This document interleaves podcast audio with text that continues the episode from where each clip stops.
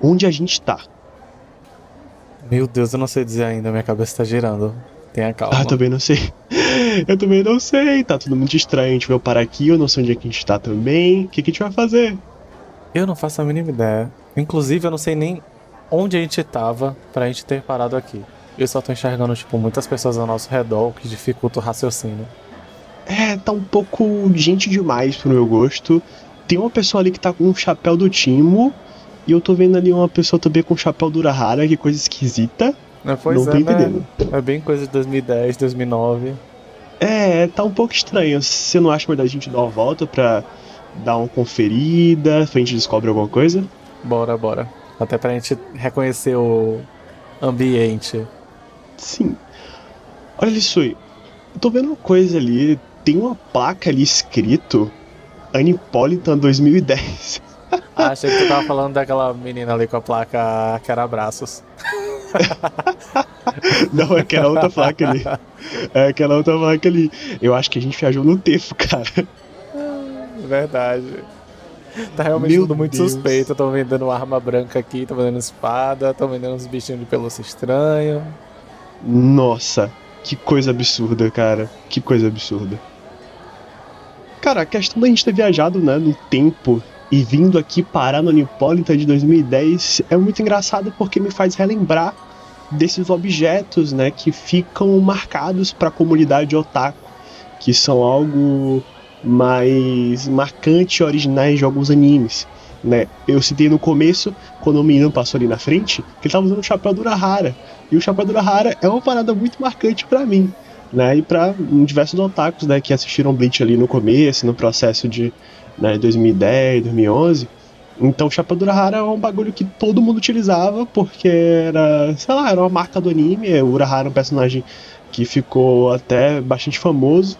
Né? Então a galera sempre usava e foi comercializado pra caralho em evento de anime, em- enfim, nessas lojas assim de cultura japonesa, esses bagulho. Sim, né? Tipo, o povo, até hoje, de certa forma, mas muito antigamente, usava acessórios pra, tipo, demarcar o que gosta, o fandom que faz parte, onde se encaixa. Aí, tipo, era o povo usando chapéu do tinha um monte de acessório de Bleach também, tinha a luva da Rukia, que o povo usava muito. Eu já tive um, um braceletezinho com o símbolo do, da, da luva da Rukia também.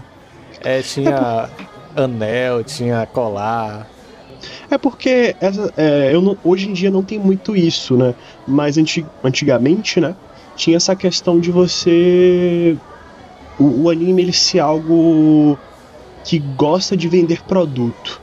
Então, em alguns animes, principalmente nos shounens que faziam sucesso, era muito fácil você encontrar algum marcador de originalidade, digamos assim, para o próprio anime. Então em Bleach tinha a questão ali do chapéu do Urahara, tinha a luva da Rukia, tinha também a questão da máscara do Ichigo, que era no, quando, quando era feita, né, pelos, pelos eventos ou pessoas assim, era horrorosa, um negócio estranho, nem go- ca- cabia na sua cara direito e ficava com seu olho pequenininho, você não conseguia respirar porque era abafado e com material horrível de plástico. Então essas coisas assim, geralmente Sim. eram feitas para também, né, para demarcar a comunidade otaku, né? Porque querendo ou não, a gente se divide em nichos de animes, né? A galera que gosta de Bleach, a galera que gosta de Naruto, a galera de One Piece. Então tem essas questões assim. Sim, o Big Tree antigo aí, que o povo brigava horrores. Exatamente. E, inclusive tinha muita bandana, né? Na verdade, co- coisa que continuou até 2020. Até 2020, 2021, principalmente é, no futuro, né? Supostamente, porque a gente agora tá no passado.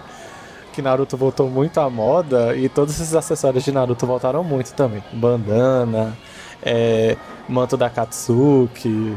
Os anéis nem tanto, os anéis sumiram, ficou em 2010.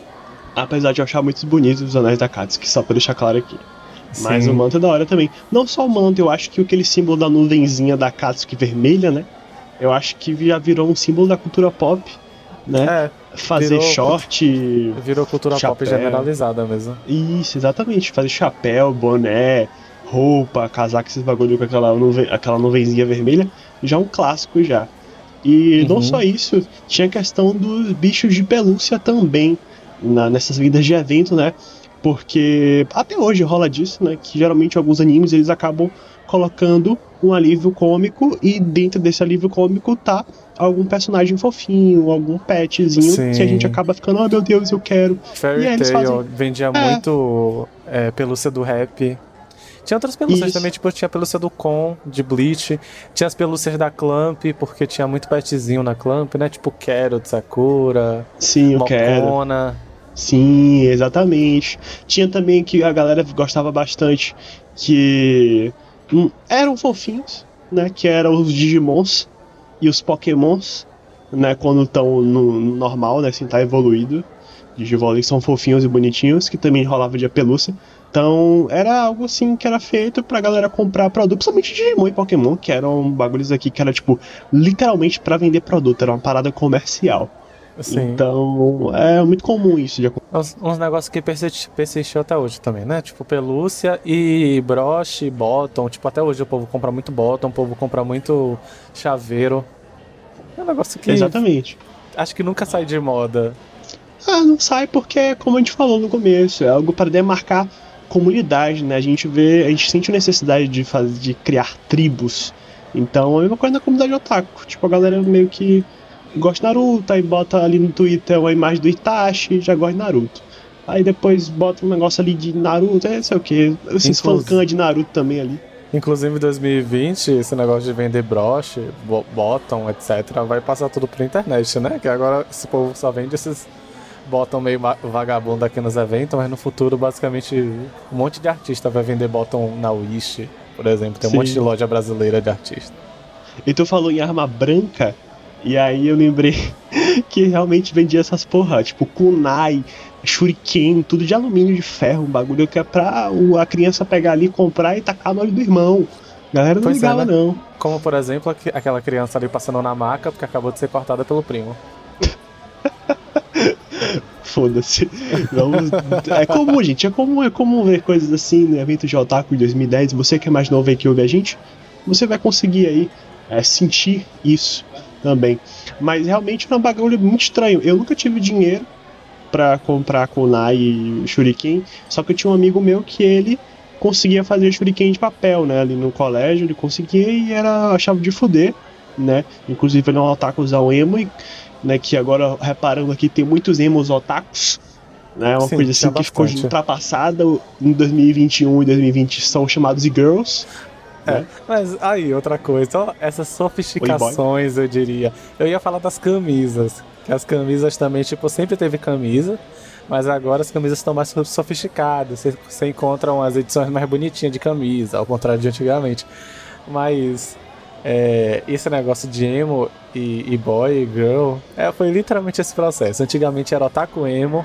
Hoje os otakus são e-boy e girl. E você vê que, tipo, sempre é a mesma coisa. Acontece o mesmo processo. É, é realmente, é porque assim, ah, as camisas eram muito estranhas, muito feias, né? Era feito com as estampas é, meio grossa, né? E aí você comprava, era cara, na época era cara, ainda hoje é cara. E aí você comprava, e aí quando você lavava duas vezes, descascava o bagulho, e era uma estampa toda colorida, você fechava o olho e conseguia ver a estampa ainda, era um bagulho absurdo. Então, era muito estranho, né? Eu achava feio, né? Só algumas hoje em dia, né, no caso de 2020 2021, que eu acho bonito, né? Mas antigamente era horroroso, horrível. Então, assim, eu não comprava não. Ah, não vou ser hipócrita e dizer que eu não queria comprar. Queria, mas eu não tinha dinheiro. Eu já, comp- eu já só comprei uma camisa em evento, mas não foi tipo nesses eventos antigos. Foi lá bem depois, tipo 2017. Foi uma camisa do Koro Sensei, inclusive, que eu, gosto muito dela também. Era um pouquinho dessas de estampa dura, só que tipo nunca descascou. Graças a Deus. Ah, você é sortudo. Agora a gente tá falando de.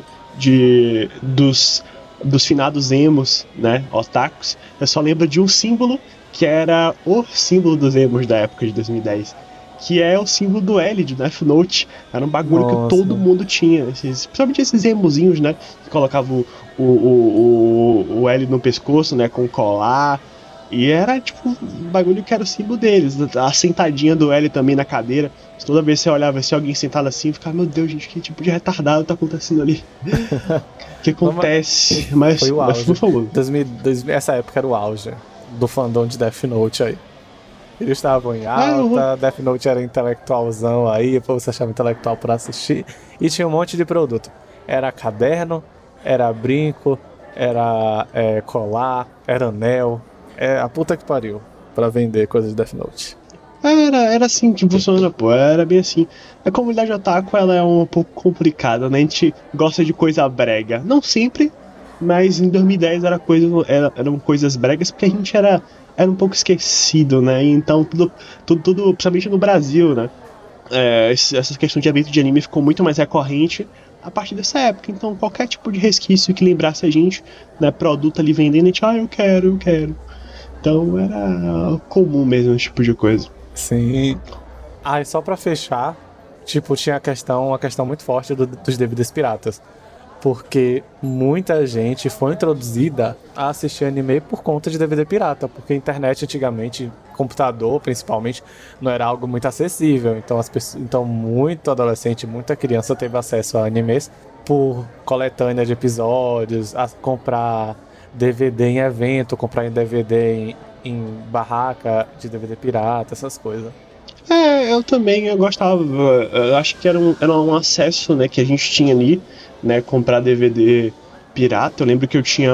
que eu comprei, né? Ganhei do meu pai um DVD de Dragon Ball GT, né? Que infelizmente não tinha tudo o arco completo. Foi até ali Baby. Então, DVD pirata, DVD pirata sempre ajudando os otakus a manterem seu vício. Mas eu gostava bastante. Né? Hoje em dia o DVD, hoje em dia no caso, né, no tempo que a gente não se encontra, né? Que eu quero saber o que aconteceu. Mas 2021, né? No futuro, é, DVD já é finado já, já acabou. É irônico, não existe né? mais. Já virou nostalgia DVD. Já, sim, 100%. Até Blu-ray já virou nostalgia. Ninguém nunca viu um Blu-ray na vida. Esse povo de 2010 não sabe nem que Blu-ray vai existir.